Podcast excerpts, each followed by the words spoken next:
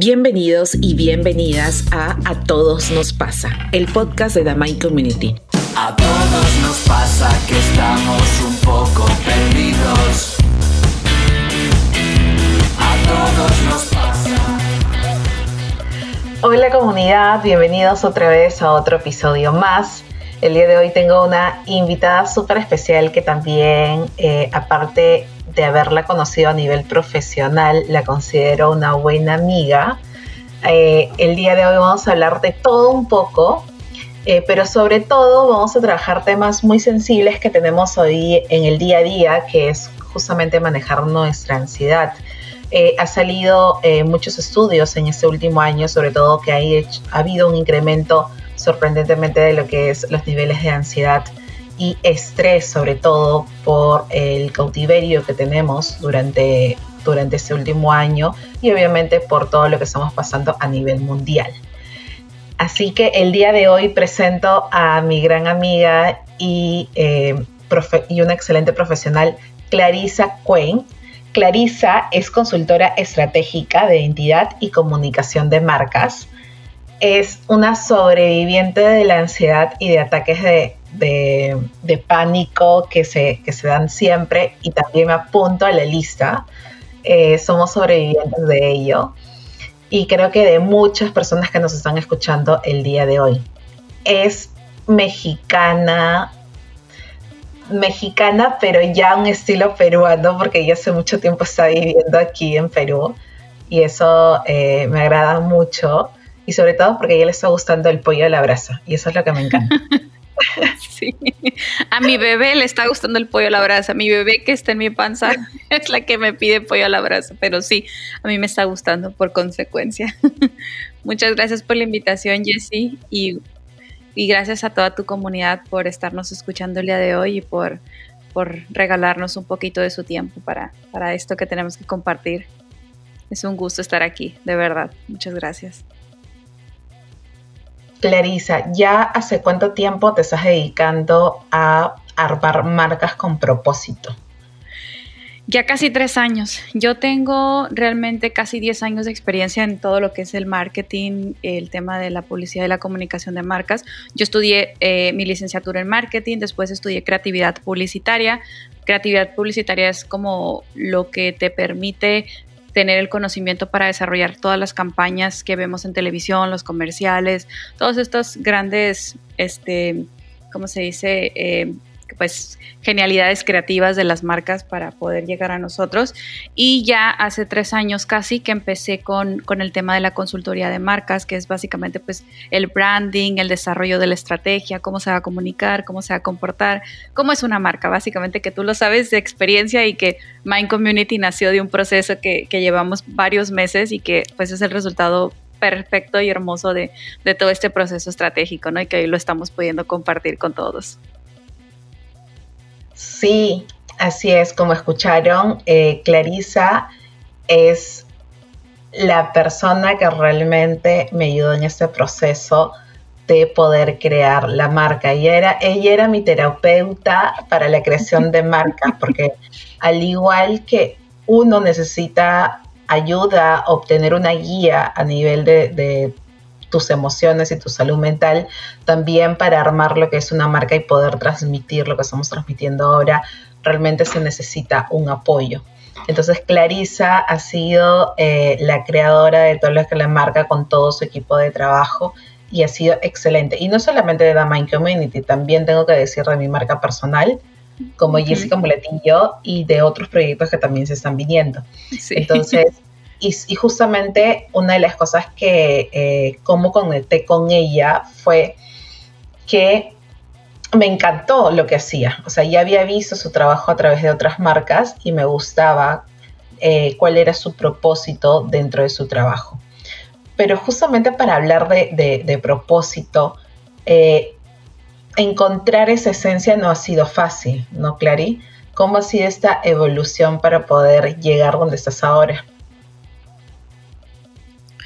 Uf, ha sido un viaje al interior. Básicamente, ¿no? Como, como lo que desarrollamos para, para Mind Community y, gran parte de este proceso, pues, es autoconocimiento, conocer tus heridas, conocer tus creencias limitantes, o sea, es, ha sido un proceso bien, pues no voy a decir que es fácil, porque la verdad es que yo creo que nunca es fácil atreverte a iniciar un proceso personal, ya sea forzado por alguna situación externa, porque también a veces las situaciones de la vida nos llevan a eso, o que tú decides cómo empezar, bueno, quiero ser una mejor versión de mí, conocerme, etcétera, pues no es fácil, pero yo la verdad digo que para mí en el momento, porque lo mío fue obligado por la vida, fue lo mejor que me pudo pasar y cambié en todos los sentidos. Soy otra persona y quienes me conocen de años atrás, o sea, no es que mi esencia cambió, sigo siendo la misma, pero en realidad mi forma de ver la vida y la forma en cómo yo me relaciono con las personas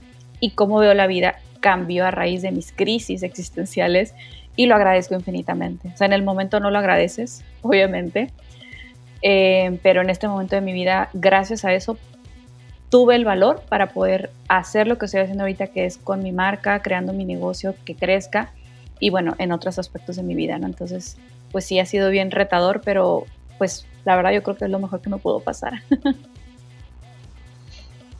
y cuéntanos un poquito más de Clarisa detrás de todo lo que son estas marcas, cómo ha sido eh, esas partes retadoras de tu vida, ¿no? Estos hitos que siempre uno puede tener y dices, ok, al final tengo que tomar esa decisión y bien tomar ese camino A o ese camino B o C o D que te dé la vida, ¿no?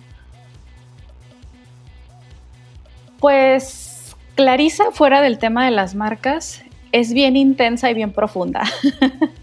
Soy una persona como bien sentimental, yo por todo lloro, Em, y mucho tiempo, la verdad, yo durante mi adolescencia y como mis años de juventud en los 20, yo como que no como que no aceptaba esta parte mía de ser tan sensible, a veces como de, de sentir mucho, siempre, siempre conectado con las personas, me considero y me considera una de las cosas que me dicen que soy muy empática, conecto, me es muy fácil como entablar conversación.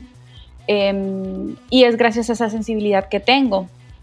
Pero mucho tiempo esa sensibilidad yo la relacioné como una debilidad, como que yo era una persona débil y, y no lo aceptaba, o sea, vivía como una coraza eh, en donde yo ponía una cara, o sea, siempre he sido una persona, pues yo considero que risueña, simpática y sociable dentro, dentro de lo que cabe, eh, pero como que había partes de mí que no, que no permitía que las personas conocieran y me escondía como que detrás de esa simpatía o de esa sociabilidad porque no quería que percibieran esa parte sensible, débil de mí, ¿no? Y a raíz de todo esto fue que empecé a darme cuenta cómo era yo, siempre desde niña, cómo conectaba con estas cosas, con esta parte creativa. Yo de niña era súper creativa, de hecho, o sea, las cosas a las que yo jugaba cuando era niña, que, ahora lo entiendo por qué me dedico a lo que me dedico, tenía que ver con hacerle ropa a mis muñecas, hacerles cambios de look, este, dibujar, escribir, o sea, escribía mucho de niña y hubo un tiempo en mi juventud, en mi adolescencia que dejé de hacerlo y otra vez conecté, por eso también me encanta el tema de las redes sociales porque pude compartir. Em, entonces, cuando empiezo con todo este proceso, me doy cuenta que soy bien sensible, y le digo yo a mi, a mi esposo o a mis amigas, les digo, es que yo soy intensa, pero no intensa así en el mal sentido, sino como que me gusta mucho profundizar en las emociones y en todos esos temas de desarrollo personal, que yo creo que por eso también conectamos tanto tú y yo, que lo hemos conversado, hemos tenido conversaciones de horas, este, fuera del trabajo independientemente. Y, bueno, em, como que de alguna manera es como que la Clarisa que no está en el tema de las marcas es así. Me encanta todo lo que tiene que ver con temas de desarrollo personal, espiritualidad.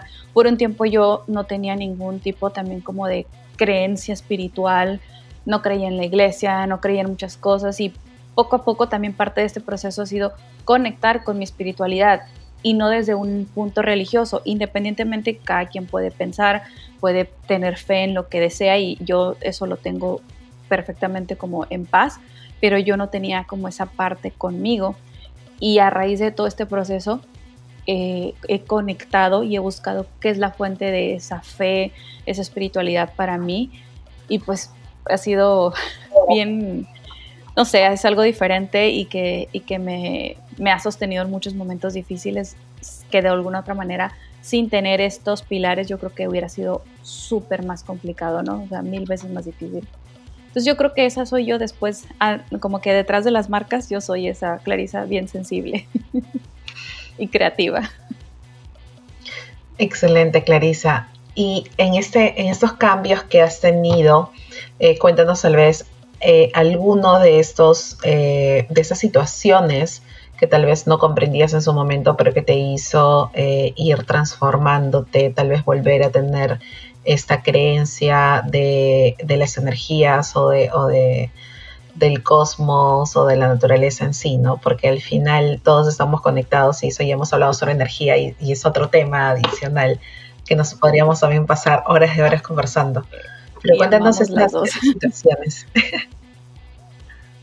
Pues mira, yo creo básicamente que como, o sea, no quiero culpar a mis padres porque también eso ya lo superé de, de culpar de mis traumas, ya eso también es un tema que se ha trabajado mucho, pero realmente yo creo que, o sea, me inculcaron obviamente ser una buena persona, ser un buen individuo, pero como que nunca tuve esa, como esa semillita en, en, estos temas. O sea, como que sí, la creencia de pues un Dios, vas a la iglesia un domingo, rezas, pero realmente como que no había esa semillita y como que yo crecí con esa parte, o sea, hablando de la parte religiosa, ¿no? O espiritual, como que un poquito alejada, ¿no? Entonces también de repente que lees que aquí, que Dios no existe, que la iglesia es una basura, o sea, eh, lo que existe, lo que, la información que existe, o sea, no trato de, tirarle a la iglesia ni, ni, hacer sentir mal a alguien que pueda profesar una religión, no, pero es parte también de, de la información que a veces yo consumía porque eres joven, porque quieres ser rebelde, porque quieres ser anarquista, lo que sea.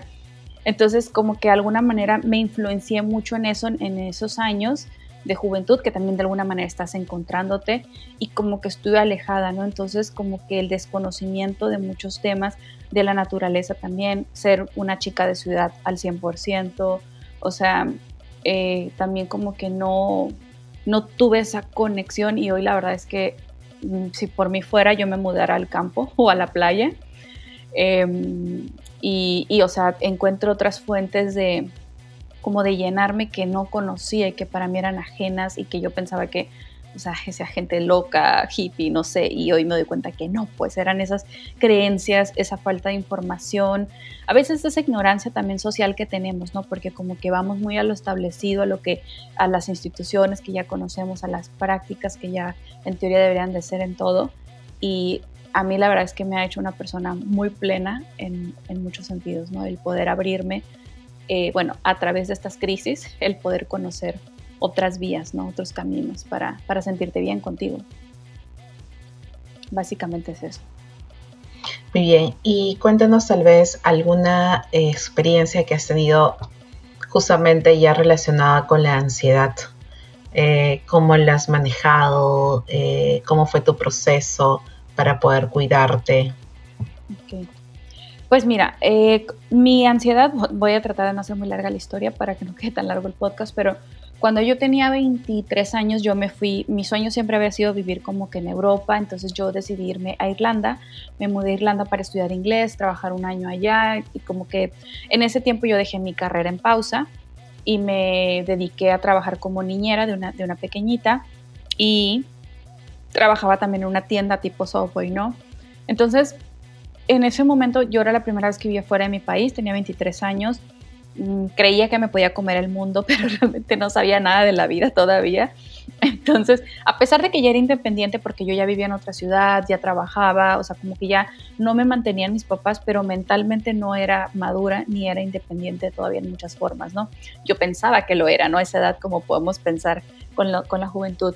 Entonces yo me voy a este país cuando llego, pues básicamente sola, no hablaba el idioma muy bien, evidentemente, mm, no conocía a muchas personas, tenía un, par de amigos, pero yo sé casualmente cuando yo llegué terminó su, su, época de estancia, entonces tuve que conocer nuevas personas, que fue increíble, y son amigos que hasta la fecha tengo y que considero amigos increíbles de toda la vida.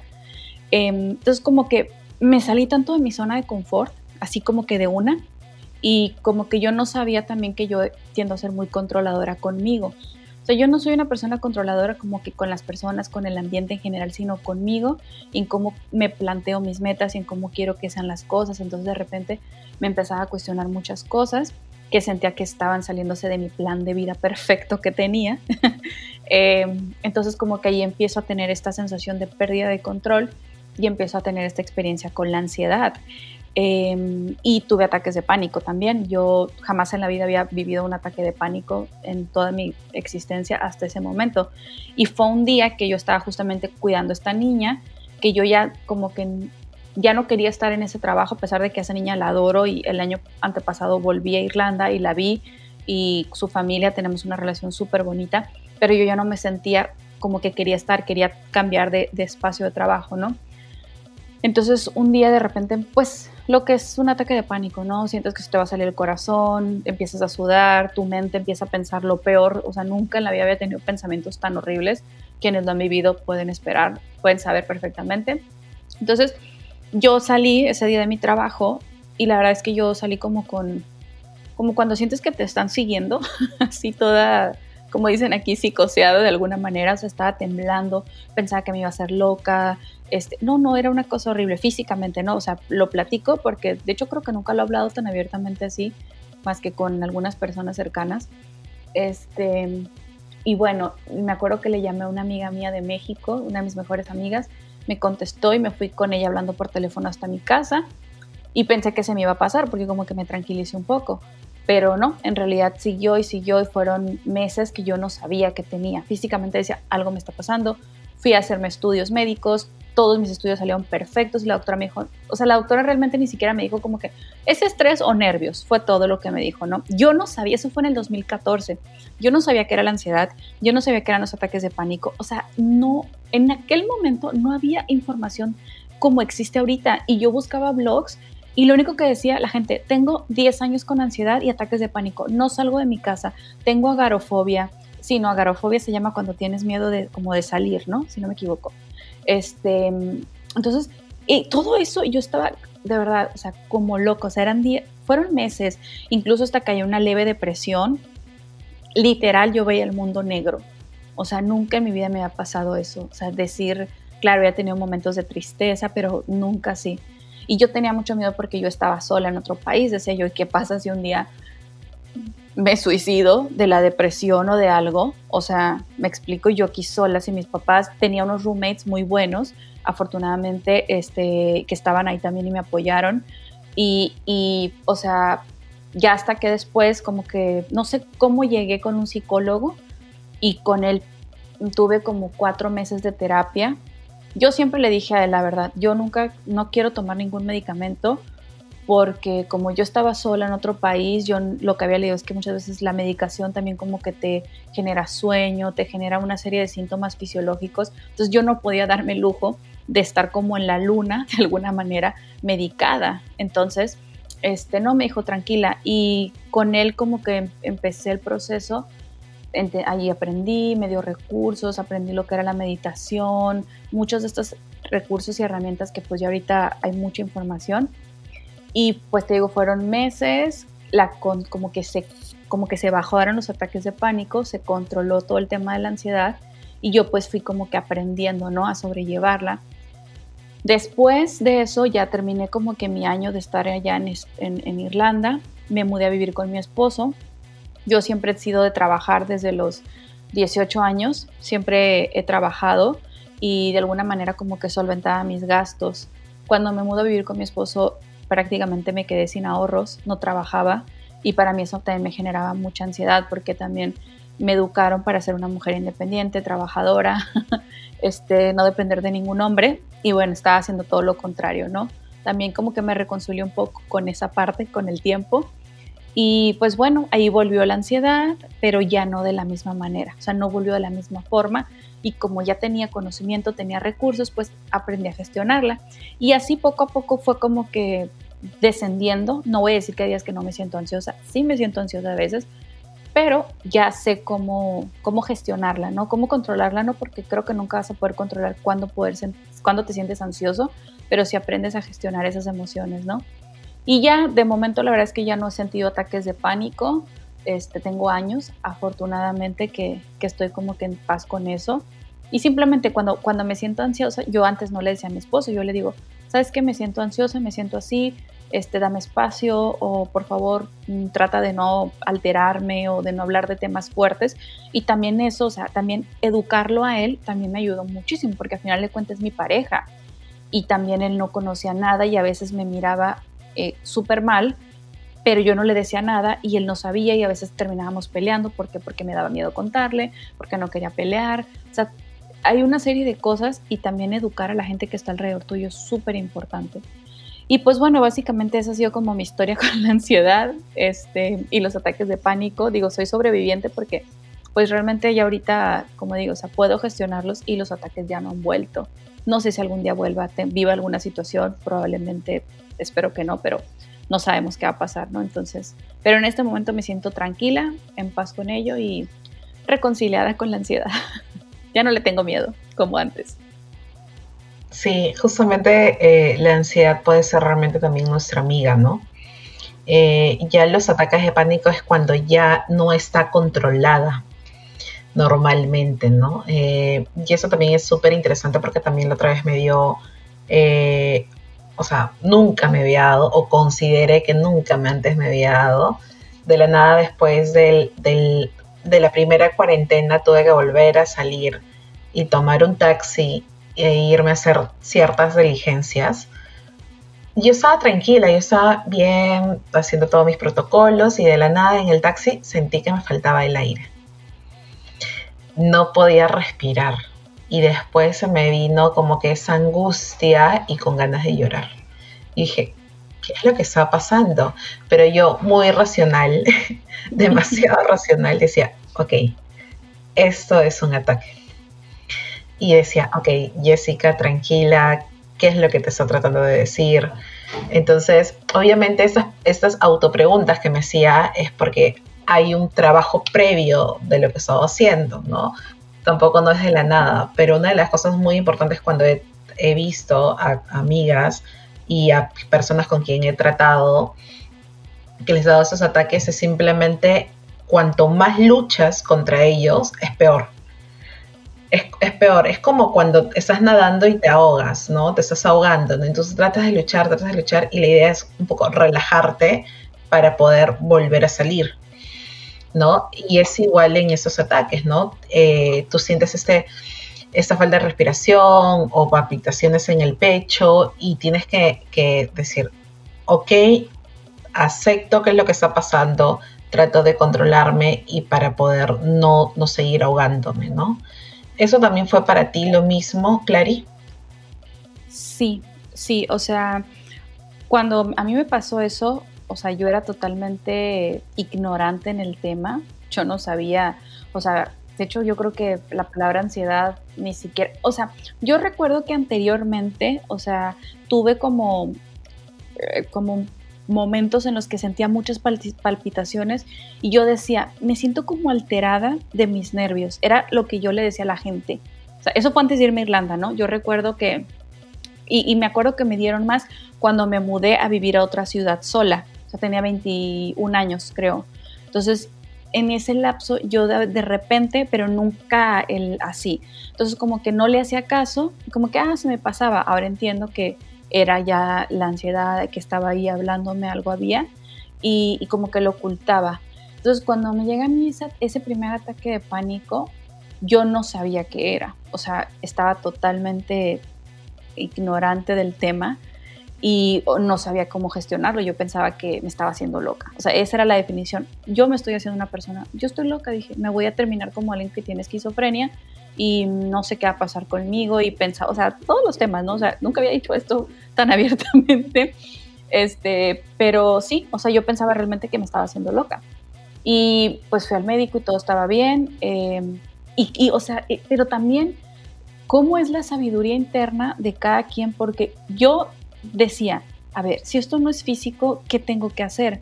Antes yo de ir a terapia, yo buscaba recursos en internet y recuerdo que me encontré con con, en YouTube con un libro de Louise Hay y con meditaciones de ella y las hacía y era como una especie de catarsis, pero no tenía, o sea, tampoco era como que el resultado perfecto y como que me desesperaba y estaba como ahogándome, como que probaba una cosa, medio me solucion me funcionaba, pero decía, no, no, no me está del todo, no me está generando del todo esa sensación de bienestar y yo como que seguía buscando. Y también otra cosa que recuerdo era que yo todo el tiempo sentía mi pecho presionado, había como algo aquí en mi pecho, no podía respirar todo, o sea, 24/7, o sea, la única forma en la que yo podía respirar o estar tranquila era dormida y no podía dormir tanto porque trabajaba y no había quien me cuidara nada, o sea, básicamente estaba yo en el otro lado del mundo, ¿no? Con roommates, pero pues también ellos lidiando con sus temas.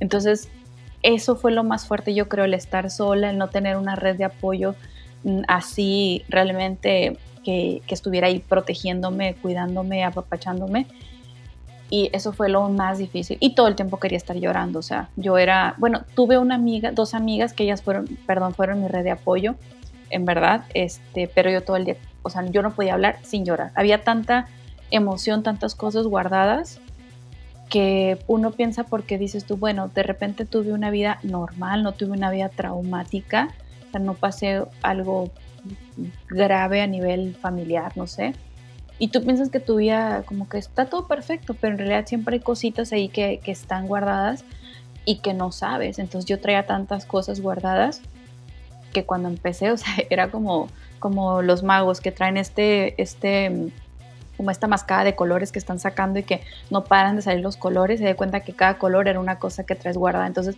como que estaba sacándome, sacándome, sacándome, y pues sí, o sea, sin herramientas, sin conocimiento, súper chica, sola.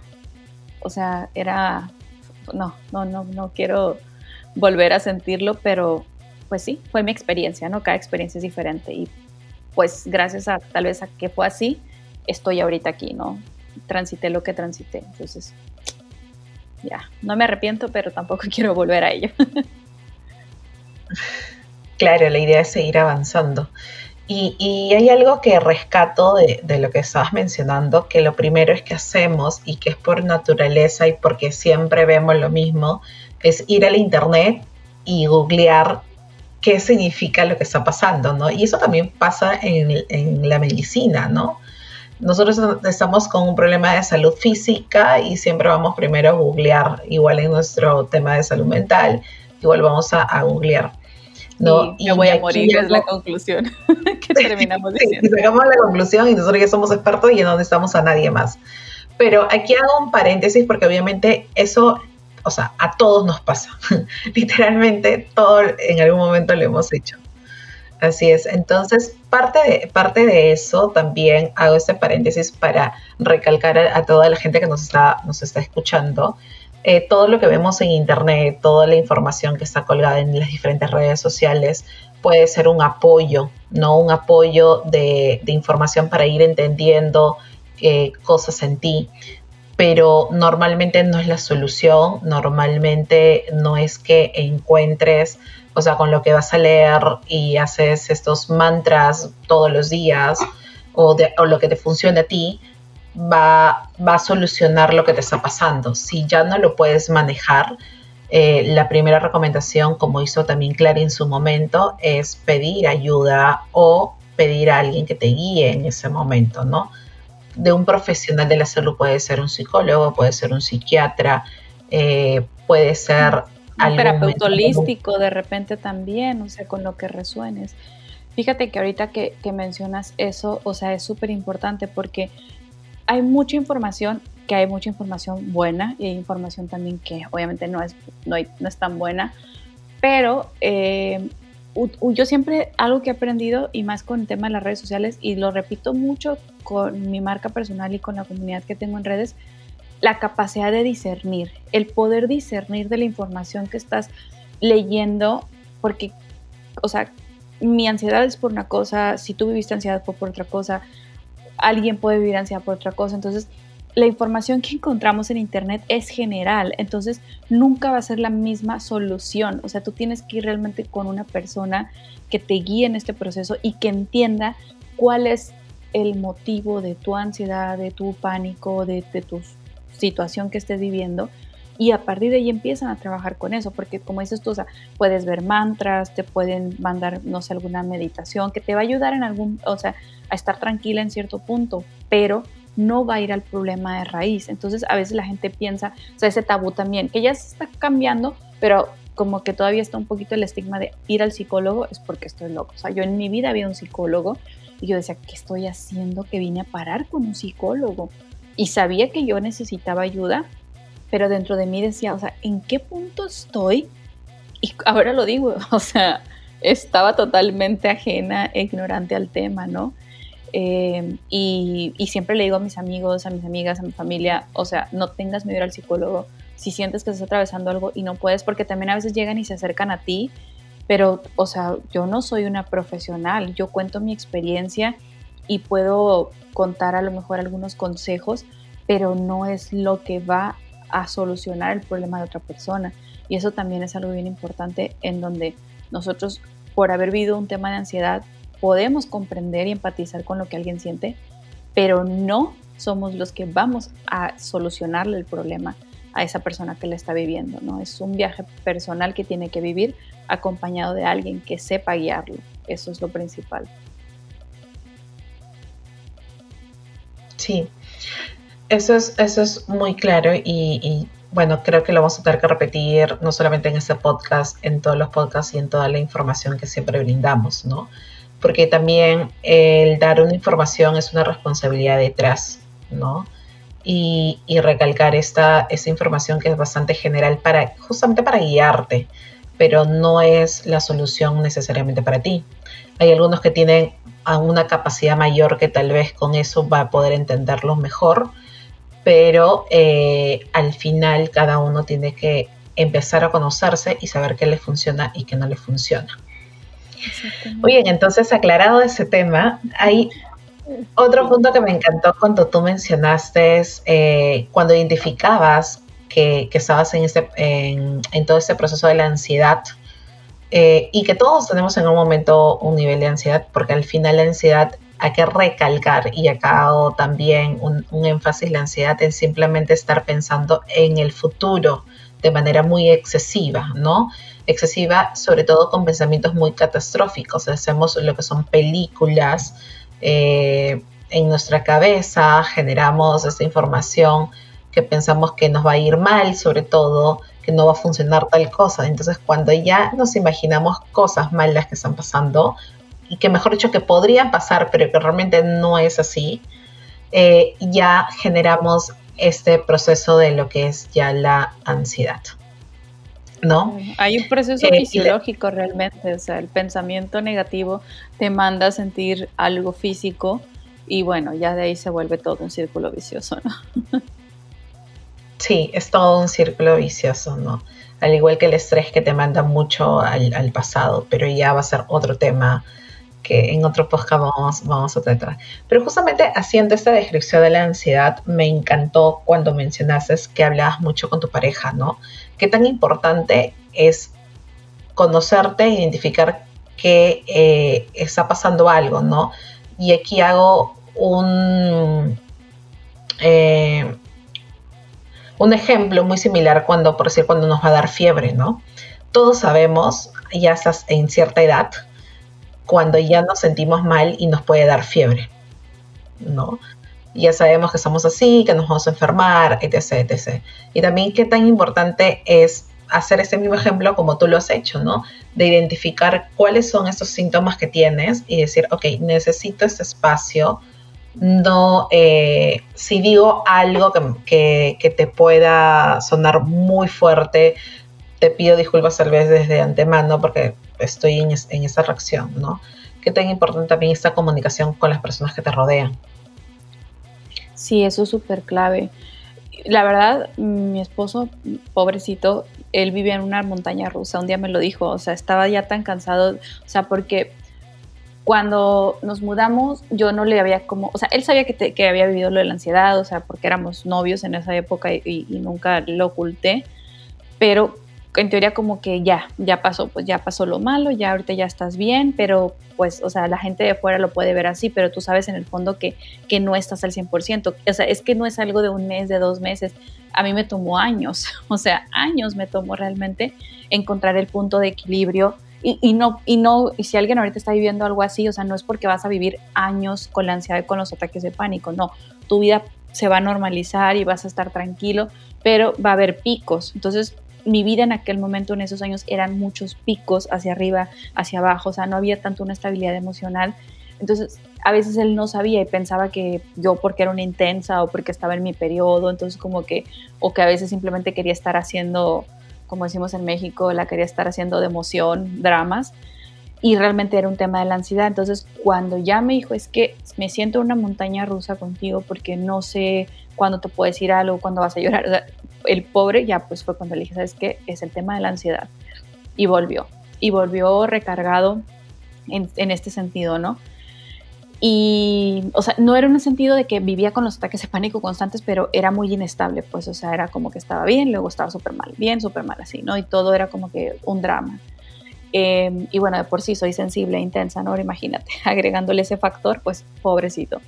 Y cuando ya le conté, eh, él comprendió, siempre fue bien comprensivo, y acordamos y me dijo, por favor, eh, fue iniciativa él, dime cuando te sientas así para este, hacer las cosas diferentes. Y así lo hemos hecho hasta la fecha. A veces él también, o sea, él, no ha vivido una crisis como yo, pero a veces me dice, ay, estoy un poco ansioso, entonces como que también yo le bajo un poco la intensidad porque sé lo que puede estar sintiendo y como que estamos tranquilos, ¿no? Y ahora así es como que vamos en el carro de repente, me siento ansiosa, este, pero porque, o sea, me empieza a preguntar o yo me empiezo como que a preguntar y eso, o sea, ha sido súper clave en nuestra relación y en, en, estar bien, porque la verdad es que si yo no lo hubiese dicho y hubiese seguido con ese ritmo sin compartirlo, tal vez hasta hubiésemos podido terminar la relación, o sea, es decir, yo no aguanto a esta mujer porque está loca, definitivamente, ¿no? Entonces, ya, pues, o sea, eh, o sea, de verdad yo pienso también que eso, gracias a esa comunicación se pudimos tener una relación sana, porque si no hubiese sido muy complicado.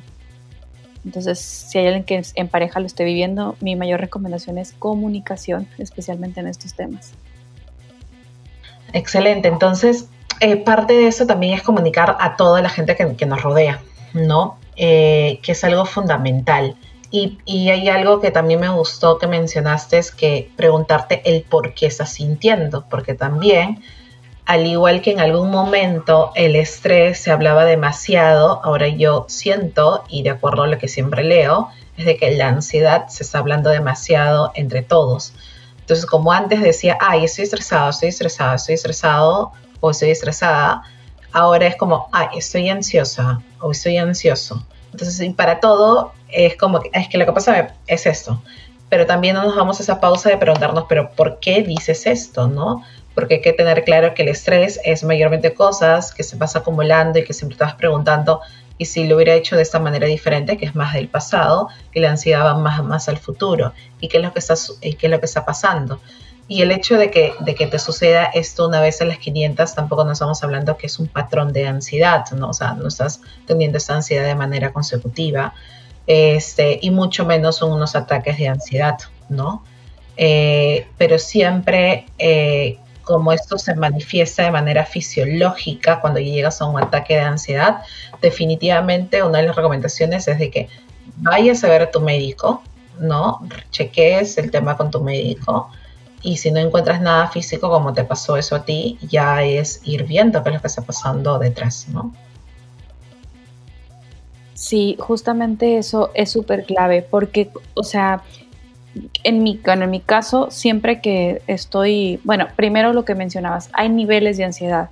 O sea, es normal sentir ansiedad. Una persona que no sufre cuadros, este, no sé, clínicos, ¿cómo, se le llamarán, de ansiedad generalizada, puede sentir ansiedad en, en, una ocasión aislada. ¿Por qué? Porque tienes muchos pendientes, porque te vas a ir de viaje y necesitas organizar muchas cosas. Entonces, puedes sentirlo, ¿no? Entonces, hay, hay ciertos niveles la ansiedad siempre la vas a sentir físicamente, o sea, nunca vas a sentir la ansiedad, no es solamente mental, o sea, la ansiedad físicamente se siente. Es como que súper rápido, ya cuando ya conoces el patrón, detectas que estoy ansiosa.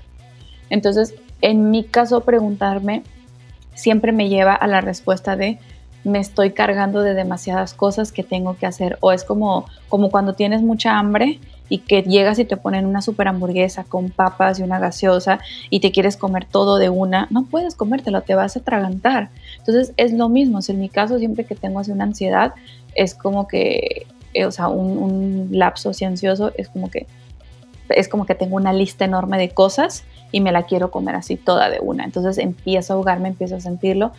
Algo que a mí me funciona mucho y más ahorita pues que, bueno, yo trabajo desde casa desde hace tiempo, este, tengo la opción de poderme bañarme. O sea, cuando estoy así trabajando y, estoy muy ansiosa, voy y me doy una ducha caliente y el agua me tranquiliza mucho. Entonces ahí empiezo a hacer como que respiraciones, ahí me empiezo a cuestionar, entonces el agua me calma, o sea, agua tibia, agua calientita, y, para mí es como una forma de calmar mi ansiedad. Entonces ya salgo del baño eh, relajada de alguna manera y con la respuesta de por qué estoy así. Entonces ya como que me tomo un tiempo y ya me incorporo. Porque antes lo que hacía era que seguía y seguía y seguía como que peleaba con la ansiedad y con la sensación y con el pensamiento, pero ni estaba rindiendo realmente porque decía, no voy a parar porque tengo muchas cosas que hacer. Pero entonces paro una media hora o, o una hora si necesito de mi día, me tranquilizo y después puedo seguir con mis cosas. Entonces, para mí eso me funciona. Estoy en casa, aprovecho el recurso de que puedo tomarme ese tiempo para mí y ver qué está pasando. Y pues ya puedo seguir con mi vida ¿no? normal, ya bajándole las rayas, la intensidad. Bueno, aquí en esta parte me gustaría también invitar a todos los que nos están escuchando es de que nos dejes a través del el correo a todos nos pasa arroba eh, tal vez sus historias los que deseen compartir, ¿no? Y también por nuestras redes sociales, por Instagram y Facebook. Eh, o LinkedIn también que nos encuentran, también tal vez alguna historia nos pueden escribir por mensaje directo o cuando ya se esté publicando este podcast. ¿Por qué? Porque también vamos a invitar a Clarisa a un en vivo y vamos a compartir también las historias que, deseen, que se deseen compartir de manera anónima. Entonces, eh, y sería bonito también para poder compartir y ver cómo lo han ido manejando y entre todos nos podamos seguir apoyando dentro de esta comunidad. Y Clary, eh, ¿algún mensaje de cierre que te gustaría eh, dar a la comunidad en general de acuerdo a tu experiencia? Pues mi mensaje es que o sea, en este momento, si hay alguien que nos está escuchando y que está viviendo una situación difícil de ansiedad, ataques de pánico, de verdad va a pasar. Va a pasar, pero en la medida en que tú te propongas que realmente vas, o sea, vas a hacer algo, o sea, porque podemos, y conozco muchas personas que viven, o sea, y, y de historias que me tocó conocer en estos blogs, gente que tiene muchos años con ansiedad, pero no hace nada. Les da mucho miedo atreverse a saber por qué les está pasando. O sea, no tengan miedo a conocer sus sombras, sus demonios, sus heridas. Va a doler, claro, y va a ser difícil, pero en verdad, o sea, es tan liberador. O sea, es como, de verdad, o sea, es como que te inyectaran oxígeno en tu cuerpo, en tu ser, y sales al mundo siendo otra persona, ¿no? Entonces lo primero es que va a pasar, pero en la medida en que tú decidas que realmente pase, ¿no? Y no tengan miedo en explorar todo eso que les duele, todo eso que, que está ahí guardado, porque a la larga eso, o sea, también a veces hasta las enfermedades se generan por todas estas emociones. ¿Cuántas historias hay de cáncer y de otras enfermedades que se generan a través de emociones guardadas, ¿no? Entonces también eso es algo que aprendí, rencores, miedos, no sé, resentimiento que vamos guardando y que son cosas que se van acumulando, ¿no? Entonces básicamente eso, o sea, permítanse eh, explorar em, para que puedan resurgir como nuevas personas, porque esa es la única forma, o sea, ni medicándote, ni tampoco teniendo excesos en fiestas, en alcohol, en relaciones, en compras. Eso es solamente un, un curita que tú le pones a una herida, pero esa herida nunca va a sanar y toda la vida vas a estar como que con ese vacío, con esa sensación. Y no hay nada más bonito que conocerte y saber quién eres y reconciliarte con eso y poder compartir con el mundo esa parte tuya, ¿no? O sea, yo es lo que he aprendido. y por eso estoy aquí, por eso nos podemos conocer, por eso tengo mi negocio, mi marca personal. Si no, nunca hubiera hecho nada, o sea, si no hubiese estado también así como que guardadita una, en una coraza haciendo cosas que tal vez no me hacían feliz. Entonces, a todos nos pasa, pero pasa en algún momento. Muchas gracias, Clarisa. De verdad que a todo lo que tú dices simplemente agrego lo que es la paciencia, ¿no? Porque al final las personas eh, a veces piensan de que, ok, voy a, está bien, me, atrevo a irme a terapia o a una terapia holística, eh, pero todo piensa que va a ser de un día para otro que se va a solucionar. Y si has estado 20, 30, 40 años haciendo lo mismo, eh, va a tomar un tiempo. Entonces los invitamos a que puedan seguir a Clarisa pues. E invitamos a que igual nos sigan a nosotros y puedan compartir porque siempre hay alguien que les puede ayudar todas esas historias. Muchas gracias Clarisa por estar el día de hoy aquí. Muchas gracias Jessie por la invitación y espero que pues toda esta experiencia sirva para, para una o muchas personas. ¿no? Gracias. Muchas gracias, cuídate. ¿Quieres hablar con nosotros? Escríbenos a a todos nos pasa arroba para compartir tus experiencias con nuestra comunidad. Escúchanos en Spotify, Apple Podcast y Google Podcast.